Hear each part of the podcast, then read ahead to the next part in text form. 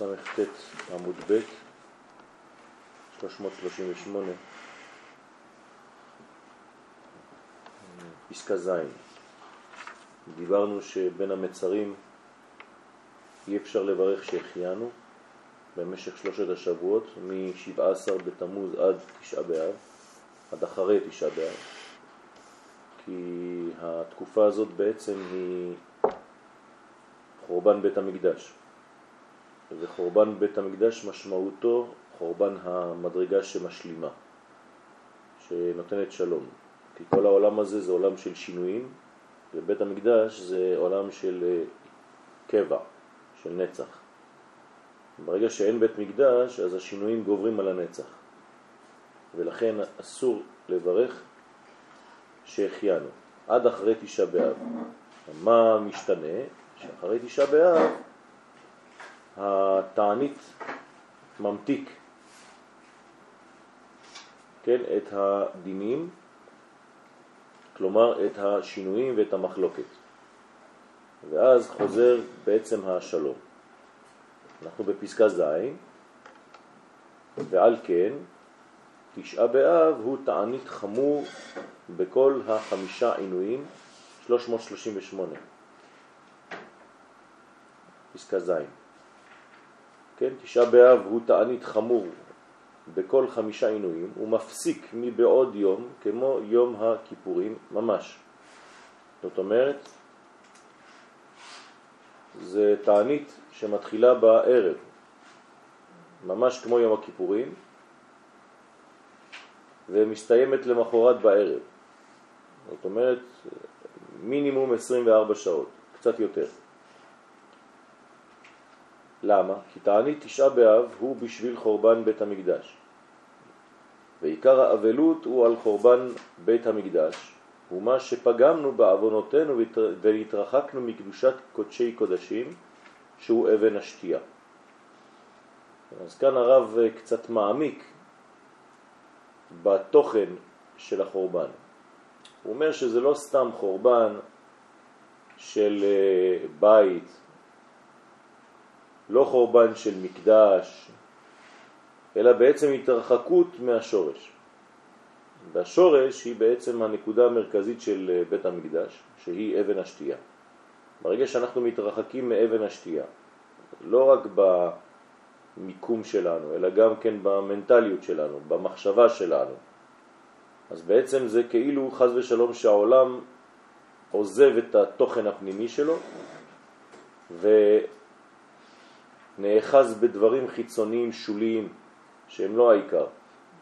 כן, ברגע שאתה עוזב את אבן השתייה, שהעולם הושתת ממנה, מאותה אבן, מאותו בניין ראשוני, שהוא קודש, אז חז ושלום זה כאילו העולם עכשיו מתעסק בקטנה, בדברים הלא חשובים, בדברים הלבושים שהם בלי תוכן. לכן נקודת העולם הוא קורא לה, שמשם עיקר קדושת בית המקדש וארץ ישראל וכו'. ששם נכנס הכהן הגדול ביום הכיפורים, ביום התענית, לחפר על ישראל, לקשר כל הרצונות וכל השינויים לשם יתברך. כלומר, עולם השינויים זה עולם החיצוניות, ועולם הנצח זה עולם הפנימיות. ברגע שעולם הנצח נעלם, כי זה חורבן בית המקדש, גם אם הוא נמצא עדיין, אבל אנחנו לא יכולים להתכנס לשם. אין בית מקדש, אין כהן גדול שיכול להיכנס ביום הכיפורים לאותה מדרגה נקודתית ראשונית. אז כאילו שהעולם אה, נידון להישאר בעולם, במדרגה חיצונית. ולכן זה עוול גדול, זה פגם גדול, זה חיסרון גדול לעולם. כי העולם נזרק החוצה. אין לנו את הנקודה הפנימית. הדברים הם הרבה יותר חשובים ממה שאנחנו חושבים. היום, אם אין לנו אפשרות להבין את הפנימיות, זה בגלל שאין לנו את המקום הזה. המקום הזה לא בידינו, כמו שצריך. אז לכן אנחנו מתעסקים בקטנות. אנחנו מתעסקים בדברים שוליים. במקום להתעסק בעיקר, אנחנו מתעסקים בתפל.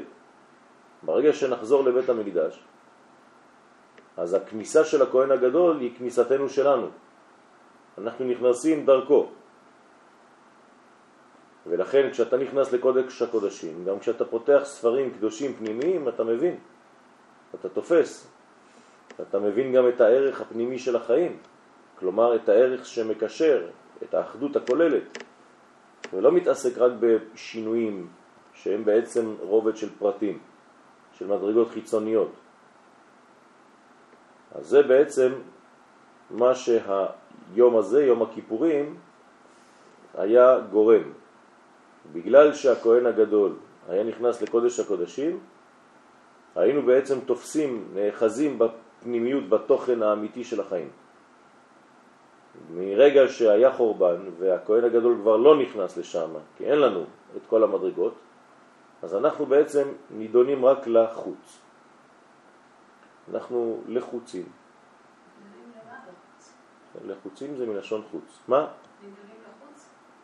לא הבנתי. נידונים לחוץ, כן, לקיצוניות החיצונית. למה? ועל ידי שפגמנו בזה בעוונותינו וגרמנו מחלוקת בישראל, כן? הרי המקום הזה הוא מקום של שלמות. כל מה שמחוץ למקום הזה הוא מקום של מחלוקת.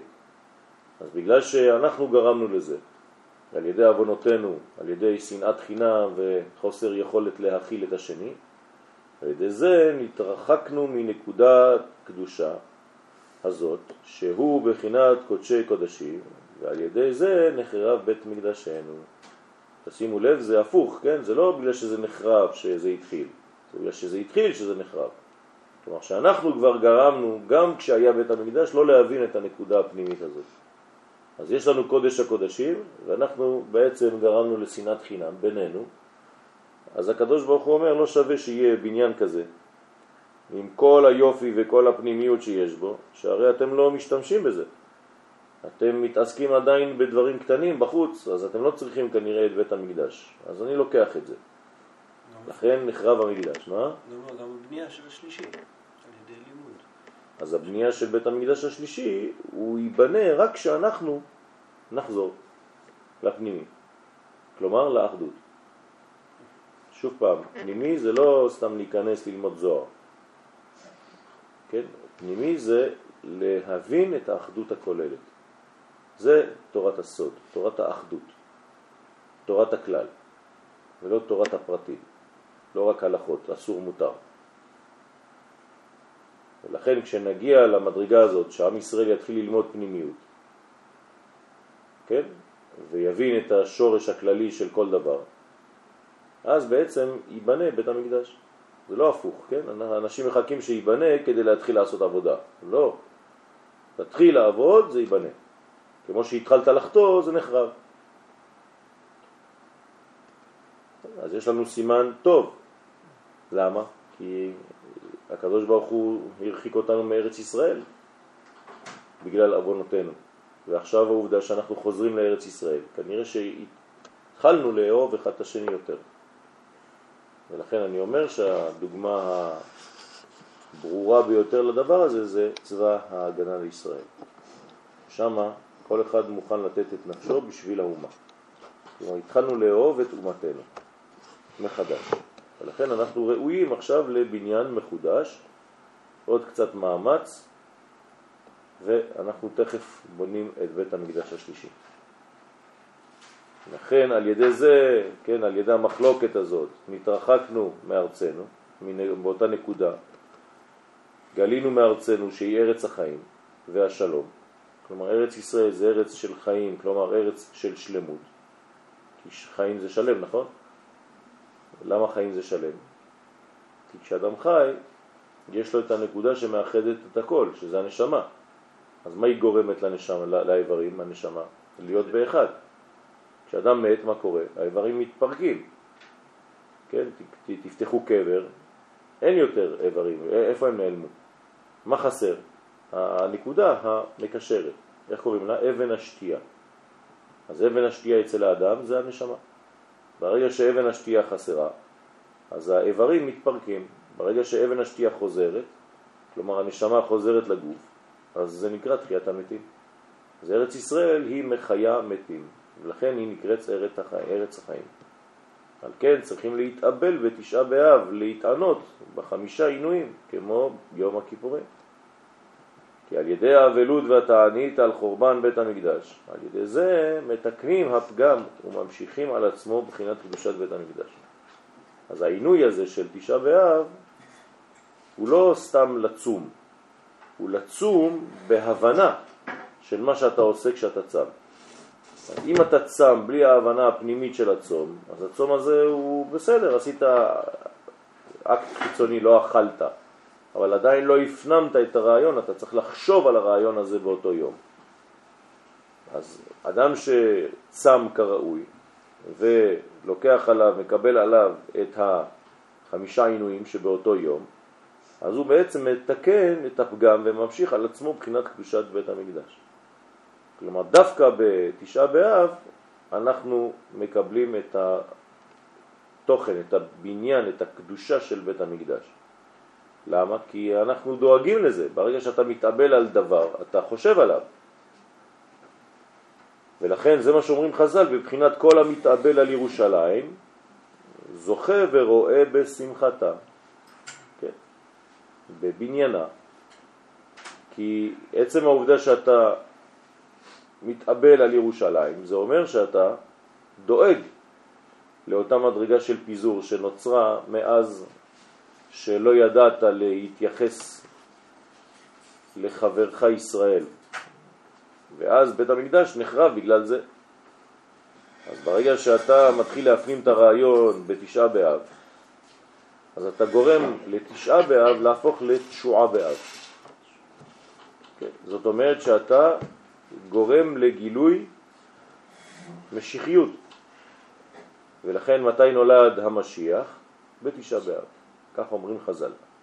ביום שחרב בית המקדש, בו ממש נולד משיח. זאת אומרת, ברגע שאין יותר לאן לרדת, אפשר רק לעלות בחזרה. אז הסילוק הגדול של האחדות, כן, היה בחורבן בית המקדש. כלומר, בחורבן בית המקדש איבדנו את הנקודה הפנימית. התחלנו להתעסק בחיצוניות, גם בתורה. כן, כל התורה שלנו הפכה להיות ארבע אמות של הלכה. כלומר, אנשים לומדים רק הלכות. העולם הפך להיות עולם הלכתי בלבד, כאילו התורה זה רק ספר חוקים. כל זה בגלל שאיבדנו את אבן השתייה, את התוכן הפנימי, את הזוהר. ברגע שהתוכן הפנימי מתחיל לבלוט מחדש, ואנשים באופן אינטואיטיבי בעם ישראל מתחילים ללמוד פנימיות, הם כאילו דורשים בזה את הבניין המחודש של באבן השתייה, של בית המקדש. כן? אין מה לבנות באבן השתייה, אבל חוזרים אליה. ולכן מי שמתאבל על ירושלים זוכה ורואה בשמחתה. ועיקר הקדושה להמשיך על עצמו בחינת קדושת קודשי הקודשים. זאת אומרת, לחזור אל הנקודה הפנימית של החיים. של המציאות. רק ככה אתה יכול לגדול. אדם שמתעסק בקטנות, בחיצוניות, בעולם של טוב ורע בלבד, של הלכות אסור ומותר, כשר ופסול, טהור וטמא, כן, הוא לא יכול להבין, להפנים את הרעיון המקורי של הדבר. אז התורה הופכת להיות בשבילו איזה מין אה, אה, ספר חוקים שהוא הולך לפי החוקים האלה, וזה נכון. אבל זה לא מספיק. צריך לחזור לתוכן הפנימי הנשמתי שמשם נובעים כל ה... כן, הדברים האחרים. בזה אומרים חכמי הקבלה, כן, האריזל אומר שחטאו, כלומר דרך רבי חיים ויטל כמובן, האריזל לא כתב בעצמו, אבל הרבי חיים ויטל כתב את מה שלימדו רבו. הוא אומר שאחד החטאים, כלומר החטא של אדם הראשון, כן, היה בזה שהוא לא למד קבלה.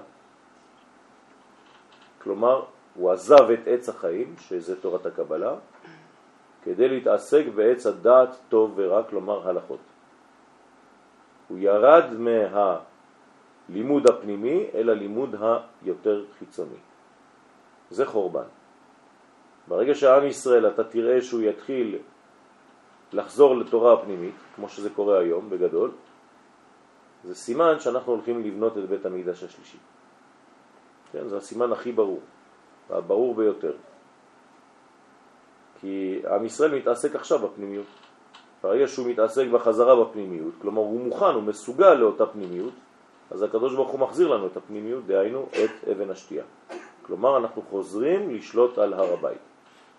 זה משנה איזה אחוז של העם היהודי מתעסק בפנימיות? כן, בוודאי, צריך שיהיה מספר די אה, רציני, שהוא בעצם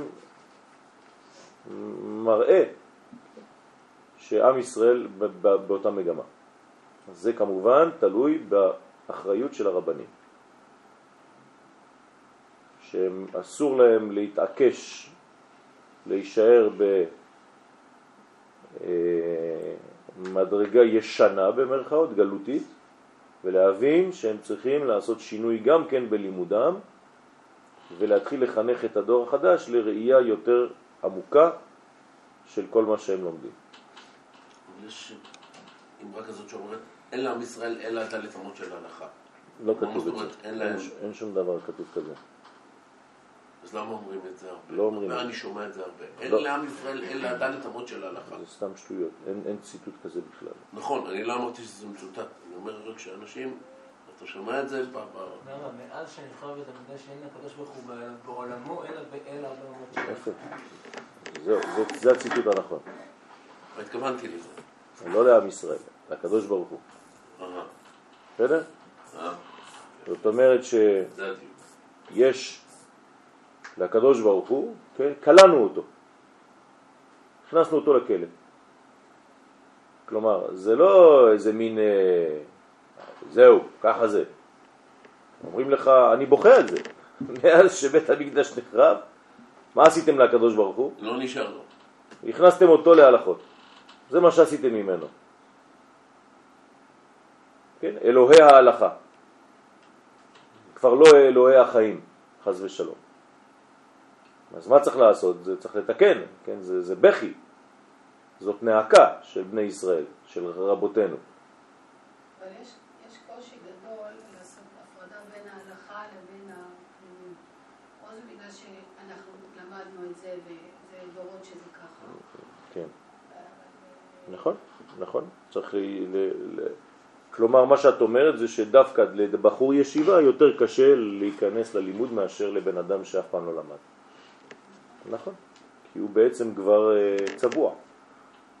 צבעו אותו, הכניסו אותו לתלם, ועד שהוא מצליח לשבור את הקליפה הזאת, כן, של העקשנות, זה לוקח זמן.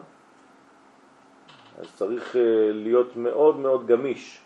מי שאין בו גמישות, כן, הוא נשאר תקוע בבניין הישן הזה, וקשה לו מאוד לעשות את השינוי הזה בחייו. זה נכון? אדם שלא למד ופתאום אה, מתחיל ללמוד, הוא חדש, כן? הוא גמיש מאוד, קל לו יותר. זה לא אומר שהוא מדלג על כל המדרגות, כן? אבל הוא חוזר לאותן מדרגות. לא, זה לא מדובר באמת אה, מדרגות פנימיות שמדלגות על כל השאר וחז ושלום אה, מזלזלות בשאר. אסור לנו לזלזל בשאר, רק יש סדר בדברים. והסדר הוא שהאדם צריך להתעסק בתוכן. זה הבניין. אז אולי הכל בגלל זה שתנועת חב"ד אה, אה, דוגלת בפנימיות, לומדים אה,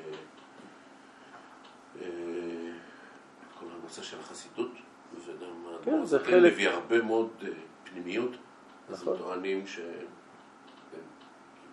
מלך המשיח יבוא דרכם, או לא דרכם, סליחה, אלא זה הזמן של מלך המשיח. כן, שעם ישראל בוודאי, אבל זה לא מספיק. אה? זה לא מספיק. זהו, כמו ששרה אמרה ברובו. צריך להיות, לא, אני לא מדבר על כמות.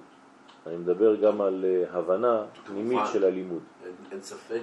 ועל ההבנה פנימית של הלימוד זה כשאתה מתחיל ללמוד את התוכן הפנימי של התורה, אתה חייב לחזור לארץ ישראל. וכל שיטה שהיא רק בלימוד כזה, והיא לא ציונית, כן, אז יש. בעיה. יש בעיה במציאות. אוקיי. ולכן זה החידוש של הרב קוק. הוא לקח את הפנימיות הזאת והבין הפנימיות הזאת יש לה גם מיקום טריטוריאלי בעולם. אז אי אפשר ללמוד את הפנימיות הזאת בחוץ לארץ. אתם יודעים שיש אפילו לפי המקובלים, חלק מהמקובלים אוסרים ללמוד סוד בחוץ לארץ. אסור ללמוד תורת הפנימיות בחוץ לארץ. זה לא הולך, זה כאילו... זה, זה תרתי דסתרי, ה- סותר, כן. ממש סתירה.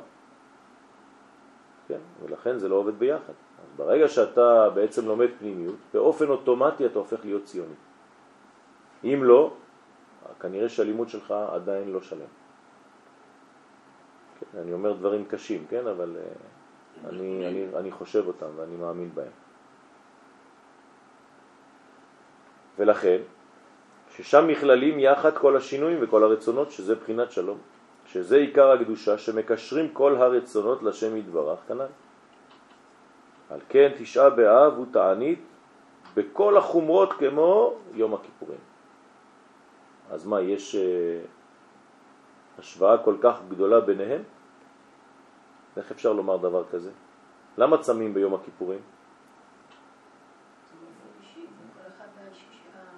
מה? הצום של כיפור יותר אישי. זאת אומרת, מה האדם עשה עם עצמו. ביום הכיפורים זה יותר אישי, את אומרת. כן.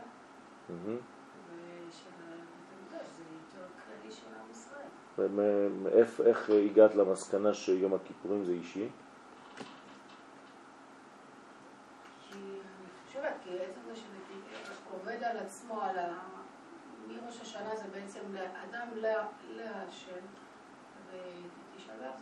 האם אפשר להגיע ליום הכיפורים אם לא תיקנו את כל מה שעשינו בין אדם לחברו? אי אפשר.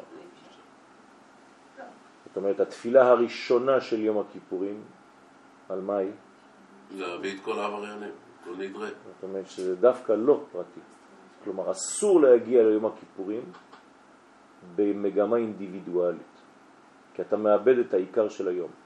הרי מה זה היום הזה? שחוזרים חזרה לאן? לקודש הקודשים, דרך הדמות של הכהן הגדול. מה זה. לחזור לקודש הקודשים? כל סדר העבודה בתפילת מוסף של יום הכיפורים פנימיות. זה פנימיות, זאת אומרת לחזור לכלל, להפך. כן, אז אני שואל, חוזר ושואל, למה צמים ביום הכיפורים? לא שייך שם האוכל. יפה מאוד. פשוט מאוד, זה לא שאנחנו מענישים את עצמנו. לא שייך שם אוכל. כלומר, אתה, אתה נכנס למדרגה כל כך פנימית שאתה אוכל ושותה שם. כלומר, אי אפשר לאכול ביום הכיפורים, כי זה לא שייך בכלל. עכשיו אני שואל שאלה אחרת, למה צמים בתשעה באב?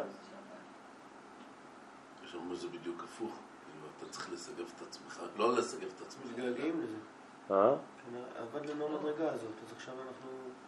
אתה אוכל, למה אתה צם? אבל אתה אוכל בבית המקדש. מה? אתה אוכל קודשים. לא, אני מדבר על, על תשעה באב עכשיו. אתה מדבר על החוסר של האכילה בקודשים.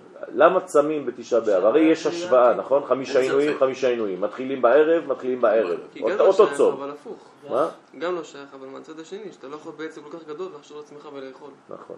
מה אתה אומר? גם. מדרגת תיקון החברה? כן. אז למה אתה צם? מה הקשר? במקביל יום כיפור, כמו שאמרת שביום כיפור אני לא יכול להגיע לבד. אז מה קורה בתשעה באב? תשעה באב הסיבה שאני מקדש זה כי אנחנו הלכנו... אני לא מדבר על סיבה, אני מדבר למה אתה צם. זה שתחשוב על זה זה בסדר, הבנתי. אתה, אתה חושב כל היום אתה עושה תשובה והכל. אבל למה אתה צם? תעשה את זה דרך אכילה. למה אתה צם? אז אמרנו ביום הכיפורים כי לא שייך. בתשעה באב אי אפשר. כי אי אפשר. יום הכיפורים לא שייך לאכול כי אתה בעולם הבא. בתשעה באב אי אפשר לאכול. למה? כי אתה, אתה מנותק מה, מה, מהחבר'ה, אתה מנותק מעם ישראל, אתה מנותק מבית המקדש, איך אתה יכול לאכול בכלל? אז לכאורה זה אותו דבר, מי שמסתכל בפן החיצוני הוא רואה אותו צום. מה ההבדל בין יום הכיפורים לתשעה באב? דרך אגב, יש אנשים שמגיעים ליום הכיפורים כאילו שמגיעים לתשעה באב. שם זה הכל הפוך. אנטיתזה מוחלטת. ביום הכיפורים יש לנו את אבן השתייה, יש לנו את קודש הקודשים, יש לנו את בית המקדש, יש לנו את סדר העבודה, יש לנו כהן גדול, יש לנו הכל. אז למה אתה לא אוכל? כי לא שייך. בתשעה באב אין לנו בית מקדש, אין לנו כהן גדול, אין לנו זה, טה טה טה טה, ואתה שם אותו דבר, למה? כי אי אפשר. אתם מבינים? זה ממש אנטיתזה. עכשיו, האם זה אידיאל כל זה? לא, לא זה ולא זה. נכון. מה האידיאל? שיהיה בית המקדש. כלומר, הקודשים. שאתה צריך לאכול.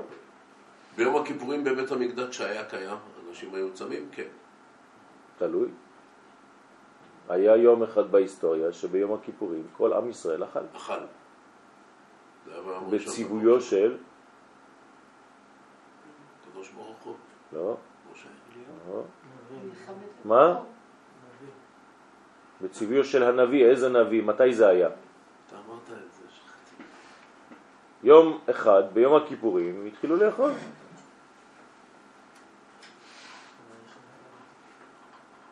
אה, תחפשו את זה. טוב, לימדת אותנו, אנחנו, לא, לא שאנחנו לא צריכים לחפש, אנחנו לא זוכרים. זה מתאים למרדכי. יפה מאוד. זה מה שרציתי שתגיעו אליו. האידיאל זה לאכול כמו בפורים. כלומר, כיפורים זה חיקוי של פורים, אומר הזוהר. לכן קוראים לו כיפורים, כף הדמיון. כפורים. יום הכפורים. כשתגיע לפורים, הגעת לאידיאל. בינתיים אתה רק חקיין. אתה מנסה להגיע. כפורים. כלומר, האידיאל זה שתאכל ותשתה ותשמח והכל, ויהיה לך בית המקדש. בסדר? זה הסוד. זה הסוד. דרך אגב, אנחנו מתחילים ללמוד על פורים בעזרת השם השבוע הזה. אז תביאו חלק ג' ביום אה, מחר או מחרתיים בעזרת השם, תביאו כבר שיהיה פה חלק ג', מי שיש לו כבר בבית שיביא. אנחנו נתחיל, אין לנו הרבה זמן, יש רק שבועיים וחצי לפורים. הזמן רץ. כי עיקר התענית תשעה באב הוא כדי לזכות להמשיך קדושת יום הכיפורים. כלומר, תשעה באב אנחנו רוצים להגיע ליום הכיפורים, ויום הכיפורים אנחנו רוצים להגיע לפורים. בסדר? ופורים, מה אנחנו מגלים? מה מתגלה בפורים? מה? פסח. לא, רגע, תן לנו. לא. יסוד הבא. אוקיי, יפה, זה מילים. תגיד לי מה זה יסוד הבא. הש- השורש, הפנימיות. התוכן הפנימי של החיים. היסוד של החיים. זה נקרא יסוד האבא. בסדר? זה מה שמתגלה. מתי זה מתגלה? לא. יין זה אף פעם לא אבא. יין זה תמיד. אימא. אז למה אתה אומר אבא? תחשוב לפני שאתה אומר. מתי מגלים את יסוד אבא בפורים? אני אומר לכם אפילו את, ה, את התשובה בשאלה. מתי מגלים? מגילה. מגילה. מגילה זה מה שזה מגלה, לכן קוראים לזה מגילה. ולמה פושטים את כל המגילה כאיגרת? בדיוק בשביל זה, להמחיש שיסוד אבא, בגלל שיסוד האבא הוא ארוך, אז גוללים את כל המגילה. ולכן מגילה זאת אותיות מגל י' כ'. מתחילים להרגיש קצת את פורים. דהיינו, לתקן פגם חורבן בית המקדש. שעיקר קדושתו הוא בחינת יום הכיפורים, שהוא יום צום הקדוש שנכנס בו הכהן הגדול לפני ולפנים. אני חוזר ואומר, כן, זה לא סתם איזה ציטוט או ביטוי למה שקרה בהיסטוריה, מה אכפת לי? אלא הכניסה של הכהן זו כניסתי שלי, של כל עם ישראל. זה צריך להבין. כלומר, מה קורה ביום הכיפורים? אתה נוגע במה? בקודש הקודשים. יפה. שבחיים שלנו, דרך הדמות של הכהן הגדול, זה מה שאנחנו רוצים. עכשיו, ביום הכיפורים אתה עושה את זה דרך צום, דרך צמצום. בפורים אתה עושה את זה דרך, אכילה. דרך אכילה, דרך חיים, דרך שמחה. אתם הבנתם את האנטיתזה? לכן הכהן הגדול נכנס לפני ולפנים, שמשם עיקר כל עשר קדושות של בית המקדש וארץ ישראל, שכולל כל קדושת ישראל. אבל עיקר הקדושה נמשך משם על ידי שמקשרים כל הרצונות לשם יתברך. איך מקשרים כל הרצונות לשם יתברך? זה הביטוי של כניסה לקודש הקודשים. כלומר, כל מה שאתה עושה מעוגן איפה? בקודש הקודשים. אתה לא עושה פעולה חיצונית שאינה מעוגנת שם. כן? זה אומר שבעצם אני כל המציאות שלי קשורה לפנימיות. זה הסוד של יום הכיפורים. שזה בחינת שלום. למה זה שלום? מה הקשר לשלום? זאת השלמות, אין מקום חיסרון, אין חיסרון, נכון? אין ריק. שזה עיקר הקדושה, וקדושה אמיתית, מה זה? זה שלמות. ברגע שהאדם חסר משהו, זה נקרא חלל. נכון? ברגע שיש חלל, מה זה חלל בעברית? מת. זאת אומרת, יש מקום בו שהוא ריק, שהוא מת. מה זה חילול השם? זה להרוג. בדיוק. כי יימצא חלל באדמה. כן, חללים, מה זה חללים? נפלו חללים. כלומר, פרחה נשמתה. אז ברגע שאתה מחלל משהו, מה אתה גורם? לסלק את הנשמה מאותו דבר. האדם שמחלל שבת, הוא מסלק את נשמת השבת. חז ושלום. דבר חמור ביותר. וחילול השם זה לסלק את הגילוי של הקדוש ברוך הוא בעולם. להפך, זה קידוש השם. כן. אתה מקדש את השם. איך אתה מקדש את השם? אתה מקדש את הגילוי. כלומר, הגילוי הופך להיות אשתך. הרי את מקודשת לי. הרי אתה מקודש לי. אז בברכות זה לא קידוש? זה לא גילוי? מה? בברכות כן, גילוי. נכון. אשר קידשנו במצוותיו. השם מקדש אותנו דרך המצוות. כשאני מתחתן עם, עם אשתי, מה אני אומר לה? הרי את מקודשת לי בטבעת זו. כשהקדוש ברוך הוא מתחתן עם עם ישראל, הוא אומר, הרי אתם מקודשים לי במצוות אלו. אנחנו אומרים את זה, אשר קידש אותנו, אשר קידשנו במצוותיו. המצוות זה הטבעת שהוא נותן לנו. אז מה זה וציוונו? חיבר אותנו, צוות. נכון? עשה אותנו צוותו. כן? אז מה זה ברוך? קשור. קשור. אז איזה ספירה זה? כל פעם שאתה אומר ברוך, איזו ספירה זה? בינה. לא. יסוד. כל ברוך זה ביסוד. באופן אוטומטי חייב שיהיה יסוד, כי רק הוא יודע לקשר. להבריך. נכון. אז ברוך זה יסוד. עכשיו, איפה היסוד הזה? זה עוד משהו. באיזה עולם? זה צריך ללמוד, אבל לא חשוב בינתיים, זה יסוד. הבנתם? כי עכשיו שנחרב הבית, כן, בית המקדש, אין בנו כוח להמשיך הקדושה הנ"ל על ידי יום הכיפורים בעצמו. מחמד שנחרב בית המקדש, אז מה אנחנו עושים ביום הכיפורים? איזה מין אה, פועל דמיוני, כן? אנחנו לא ממש אה, מצליחים לחיות את הרגע כמו שצריך. מחמד שנחרב בית המקדש. אז, אז מה, מה, מה זה הפך להיות יום הכיפורים אצלנו? ממש כמו אבל. השם ירחם. איך היה יום הכיפורים בזמן בית המקדש? אתם חושבים שאנשים היו הולכים לבית הכנסת יום טוב. מה זה? זה היה ובוכים שמחה. כמו שבוכים פה? ואתה שומע אותם מתפללים כאילו זה סוף העולם? הם היו רואים את, אה, את הזהורית, זה היה שמחה ענקית. היו הולכים לחפש אה, בנות, להתחתן, זה היה יום טוב, כן. אם אין להם מה לעשות, תגיד לי, היום תשלח אה, בכרם בנות לבושות בלבן וגברים שהולכים למצוא את הזיווג שלהם. מת, כן, עושים את עצמם שפים בבוקר ביום הכיפורים, הולכים כל היום לחזר אחרי בנות. אז למה זה הגיע למדרגה כזאת? כי אנחנו נהיינו דתיים. כן, איבדנו את המקור של יום הכיפורים האמיתי. מה הפכנו להיות היום? כן?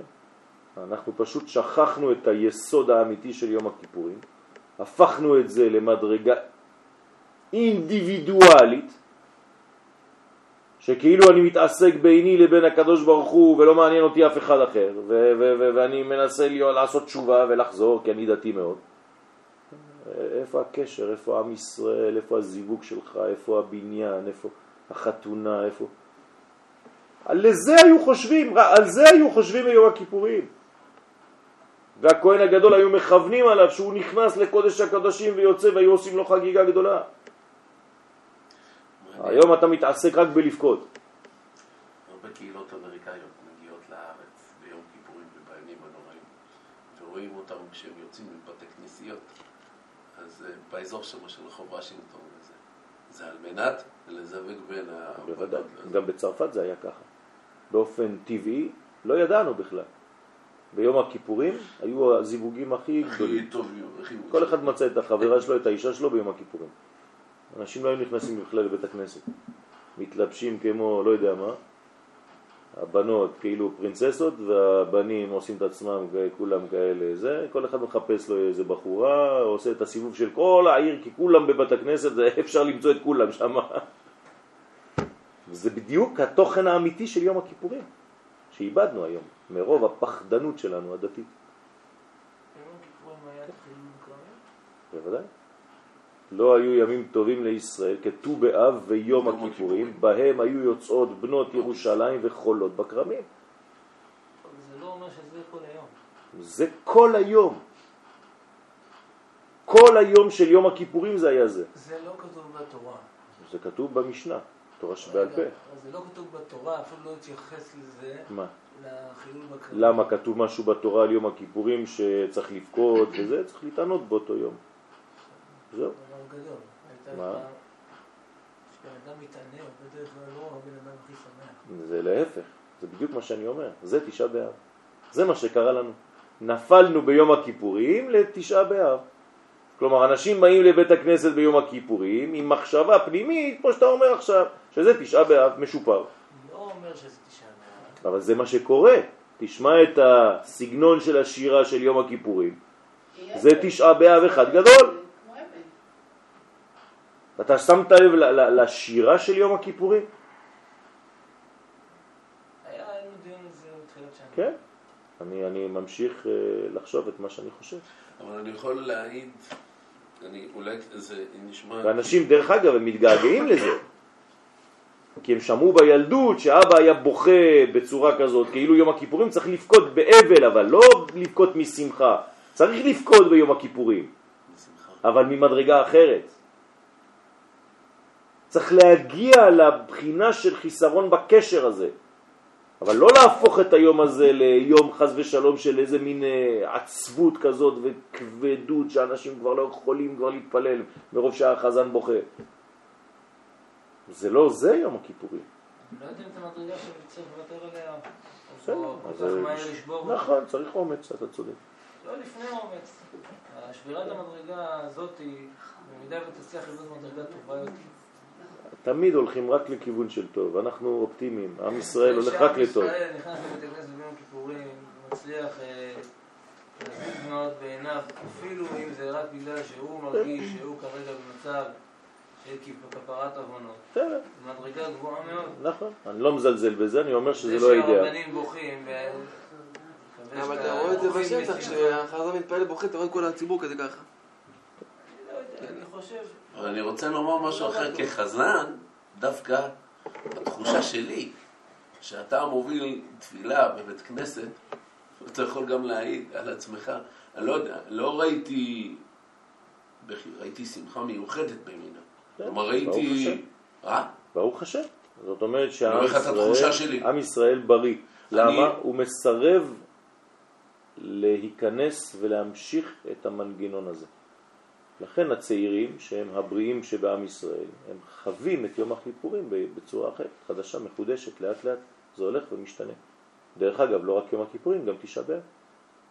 היום אתה הולך לתשעה באב בכותל, אתה שואל את עצמך אם זה תשעה באב או לא יודע איזה מין חפלה. איזה וואו. כולם. יושבים שם כמעט עם גיטרות, כן? מה זה? כן, זה מצוין. עם ישראל בריא. כל מה שהוא עושה זה מצוין. כי המטרה גם שלו לבכות להיות בבית הכנסת בעצמות. זה מאוד בריא. כן. לא, עוד פעם. זה היה גלותי, זה היה אלפיים שנה של גלות. עכשיו אנחנו חוזרים ולאט לאט מתנקים מהגלות הזאת. לאט לאט, זה קורה. עובדה שהמגמה היא אני לא חושב שבבית להשתנות. המקדש הייתה שם, היו שם ריקודים ושמחות. שמחה גדולה מאוד. שמחה גדולה הייתה אחרי שהוא היה יוצא מבית קודשי הקודשים. גם כשהוא היה נכנס. גם כשהוא היה נכנס, זה מה שמתאר את המשנה. לכן המשנה באה ואומרת, לא היו יו- ימים טובים. מה זה ימים טובים? יום טוב, אתה יודע מה זה יום טוב? יום טוב זה שמחה, אתה חייב לשמוח ביום טוב. צאתו היה עושה יום טוב. לא, לא, לא, לא, לא, לא, אוהביו. לא, לא, יום- צאתו זה כבר אה, אחרי הצהריים.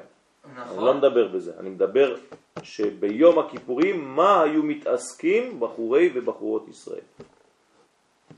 שהם העיקר. הם היו הולכים לחפש את הזיווג שלהם. כלומר, הם מבינים שביום הזה צריך להקים משפחה. צריך להקים שלמות.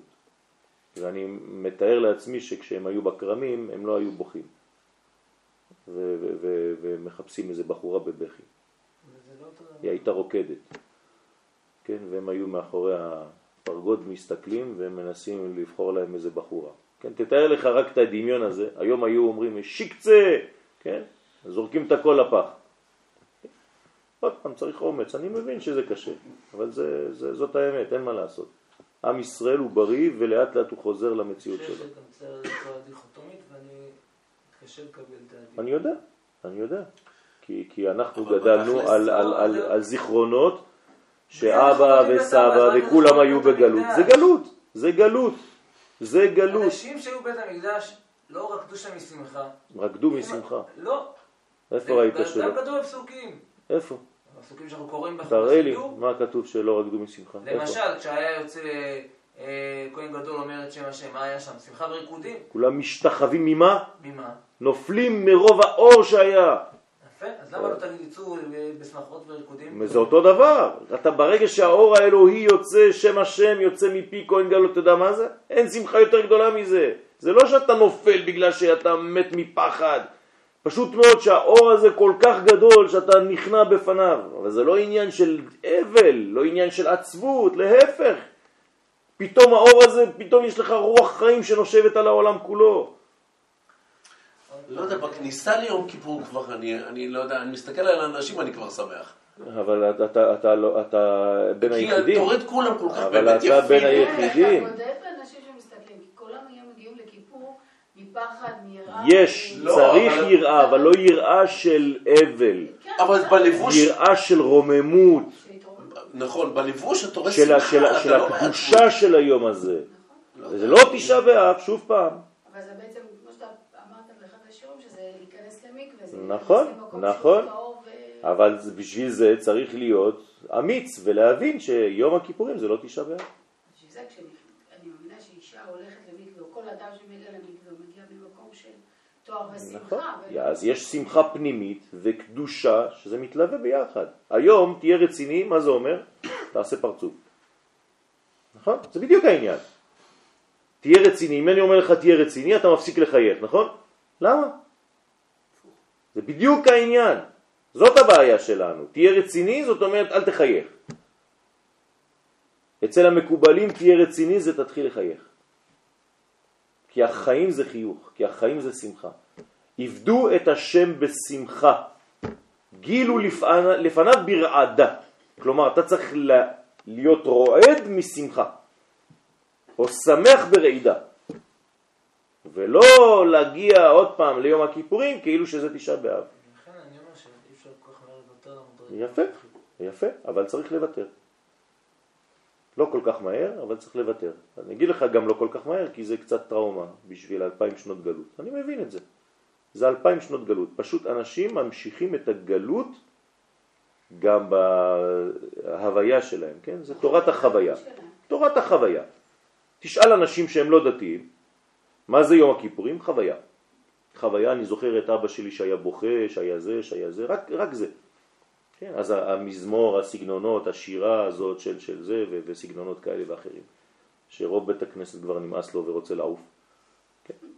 בגלל שהחזן מקשיב לעצמו כשהוא שר. כן? זה דברים קשים מאוד. אני אומר דברים קשים כי אני חושב שהם עושים הרבה נזק. נכון, כי אנשים גם מתחברים לקול של, כן. גם אם אתה לא רוצה, לפעמים מתחברים לקול של... נכון, ש, שהוא הכיר, אבל זה, זה צריך אומץ בשביל זה כדי לשנות. אני לא אומר שצריך לזרוק הכל לפח, חס ושלום, לא אמרתי את זה. אני רק אומר שצריך להיות אמיץ ולדעת שהמגמה היא מגמה של בניין. ואני מבטיח לך שכשיהיה בית המקדש, כמו שאותו אחד שאתם צריכים להביא לי, החליט שביום הכיפורים צריך לשמוח ולאכול. ויש מקור כזה בתנ"ך. אז מה הוא התבלבל? מה, הוא, הוא הפר את התורה? לא, הוא היה אמיץ, פשוט מאוד. הוא הבין שככה צריך להיות. והקדוש ברוך הוא לא כועס עליו, להפך. באותה שנה אכלו ושתו ושמחו כמו שאף פעם לא שמחו. אז אני רוצה להגיד שכל זה, בעצם כל דורות, זה בגלל שלא היה להם את הפנימיות. ו- בגלל שהם היו בגלות. נכון, תורת הגלות ממשיכה. אז אתה צוחק על אחד שהוא מתלבש עדיין כמו שהיה בפולין. אז אותו דבר אם אתה ממשיך להתפלל בצורה כזאת, קודם כל לא צריך לצחוק. צריך פשוט להבין שאתה עכשיו במציאות אחרת.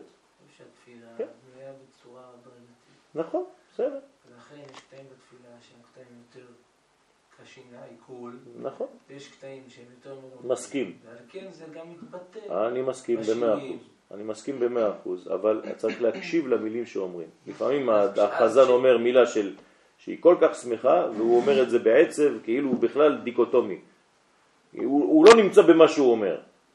הוא, הוא אומר מילה שמחה, הוא אומר משפט שמח מאוד, והוא בוכה כשהוא אומר את המשפט הזה, כאילו לא בוכה משמחה, בוכה כאילו מתשעה באב, למה זה הסגנון של השירה, זהו. לפעמים מרוב שירה, כן, זה קרה אתמול, מרוב שאני מתעסק בשירה, שכחתי משפט אחד בכל הקדושה, לא חשוב. אני לא הבנתי את זה. אתם מבינים? לזה, על זה אני לא, מדבר. לא חשוב, לא. על זה אני מדבר. כלומר, אתה כל כך עסוק בצורה, שהתוכן בכלל כבר הלך. אני מכיר אנשים שהם עושים נגדישך ונעריצך, כן, אתה כבר לא יודע איפה הם נמצאים. זה לוקח רבע שעה נגדישך, אנשים מחכים מסכנים ככה בעמידה, לא יודעים כבר מה לעשות. אין כבר קשר במילה נקדישך, כי זה נה נה נה נה נה נה, אתה לא יודע שזה נקדישך, כן? זה ממש לא... מה אתה עושה? אתה חתכת את המילה נקדישך, אפילו אתה שכחת שאתה אמרת נקדישך, כי התחלת בנה לפני עשר דקות, ובסוף אתה אומר שח. אני, אני לא צוחק, באמת ככה. נכון. אני, אני גדלתי במקומות כאלה, אני יודע על מה אני מדבר. ו- ושאלתי אותו, טוב, איזה מילה אמרת?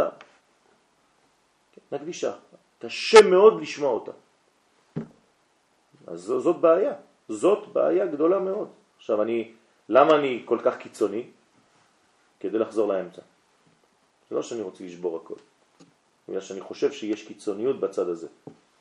אז אני בכוונה, כי אין הרבה, אז אני חייב, ל- אני חושב שאני חייב להיות כזה, כדי להביא לקיצוניות השנייה, כדי לחזור בסופו של דבר לאמצע, כי האמצע הוא האמיתי. גם מה שאני אומר זה לא טוב. אבל זה רק מחינוך, שאני חושב שצריך להביא לשם כדי לחזור לאמצע. נכון, זה, זה, זה, זה חשוב מאוד, אבל צריך להבין, קודם כל להפנים את עיקר התפילה. מהו עיקר התפילה? כן, יש בתי כנסת, אתמול הזמנו אנשים לשבת, בבית כנסת שלהם כל כך מתעסקים בפייטנים ובכל מיני דברים באמצע, שבתפילת מוסף כולם נמאס להם, כבר הם לא עושים חזרה, לא עושים שום דבר. הולכים הביתה. הולכים הביתה כולם כבר במוסף, לפני מוסף. זה נורמלי? ראיתי את זה. שמתם לב שביטלו את השיעור תורה בשבת? כן. אין יותר שיעורים, זה נגמר. למה? כי אנשים היו הולכים. נמאס להם. אז לא צריך להיות קיצוני בדברים, אבל צריך לדעת שהציבור יש תורך ציבור. צריך להיזהר. אז אה, אני מבין שזה עניין של פגישה, של מפגש, אבל כמה אנשים כבר שמחים לעשות את זה? בצרפת אתה הולך לבית כנסת בשמונה בבוקר, בשבת, אה? אתה יוצא בשתיים אחרי הצהריים. אתם חושבים שאנשים יש להם מצב רוח לזה? אז יש כמה דתיים שעושים את זה, אבל רוב העם, איפה הם? 99.9 אחוז לא באים כבר לבית כנסת. קודם כל שהם על סף איסור של לצום חצי יום בשבת.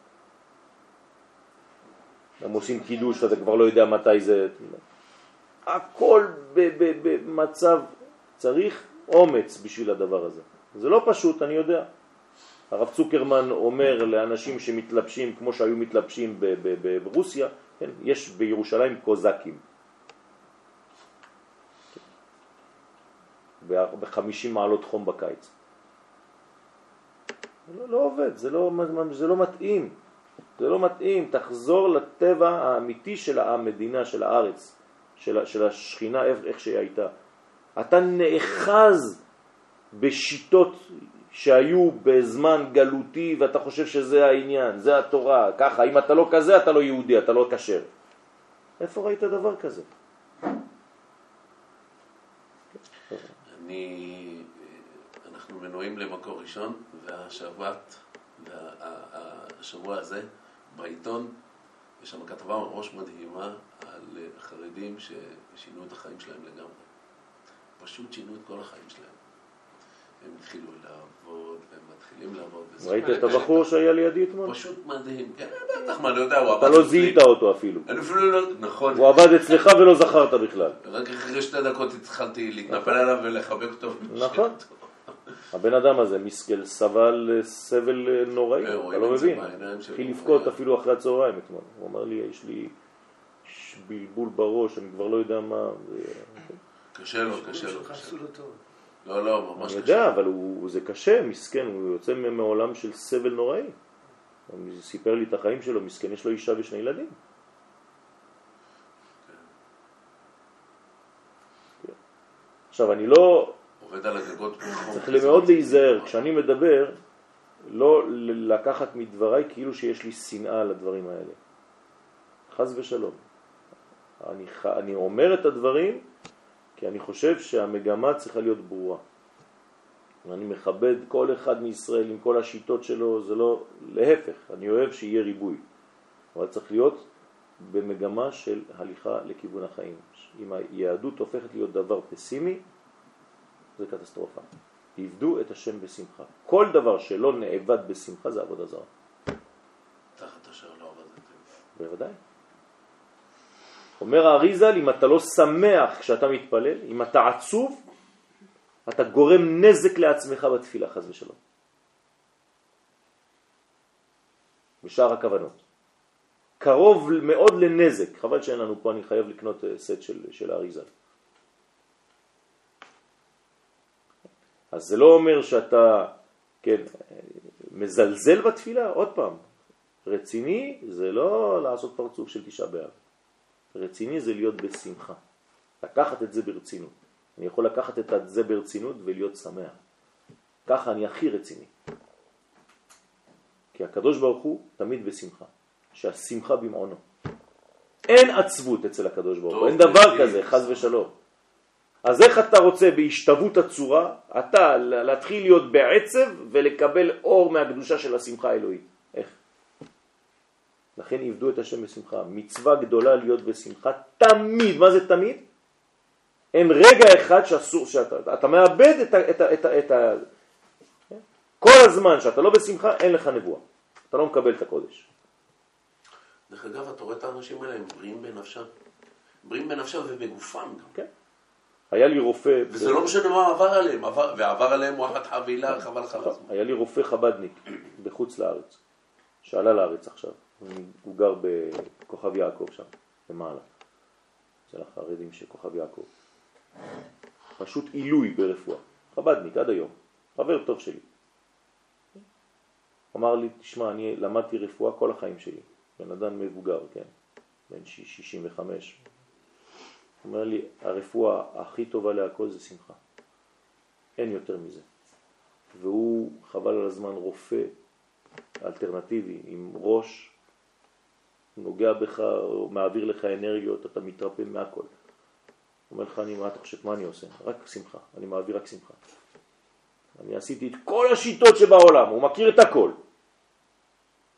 הוא אומר, חזרתי לדבר הכי פשוט, שמחה. בשביל זה צריך עבודה, זה לא פשוט להגיע לשמחה הזאת. זה לא סתם לצחוק. יש תוכנית על ספי השם. ריבלין, שהוא איבד את הקול שלו. שמעת? ראית את זה? ספי ריבלין.